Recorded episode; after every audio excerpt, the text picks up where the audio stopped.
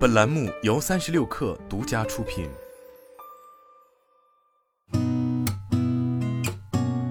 八点一刻，听互联网圈的新鲜事儿。今天是二零二三年五月二十五号，星期四，早上好，我是金盛。针对折库关停事件，在小米财报会议上，小米集团总裁卢伟冰表示，小米自研芯片的投入决心不会动摇，要充分意识到芯片投入的长期性、复杂性，尊重芯片行业的发展规律，做好持久战的准备，做长期奋斗十年、二十年的准备。此外，芯片的目的是为了提升终端产品的竞争力、用户体验。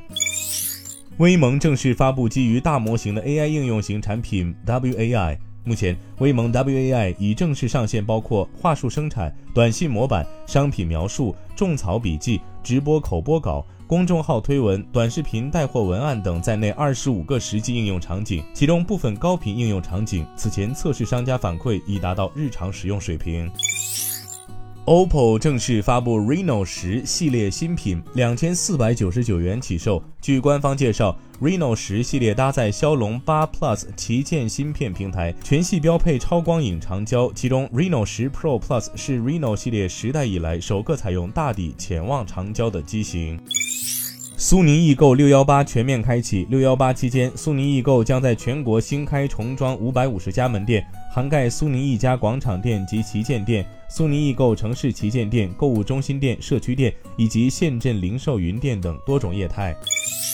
阿里国际站旗下的外贸生意智能工作台 OKKI 迎来全面升级，将运用智能新技术，帮全行业所有的中小外贸企业更高效地管理订单、客户，加速生意增长。据了解，OKKI 作为小满科技的核心产品，目前拥有超四万外贸企业客户。路透社援引知情人士称，Shine 正考虑在墨西哥建厂，以缩短向拉丁美洲客户的交货时间及降低分销成本。消息人士称，墨西哥工厂的最终选址尚未确定。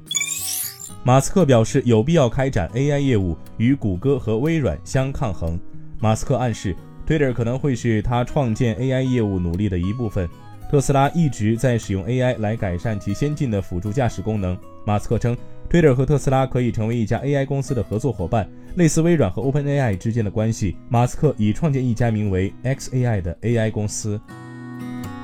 今天咱们先聊到这儿，我是金盛八点一刻，咱们明天见。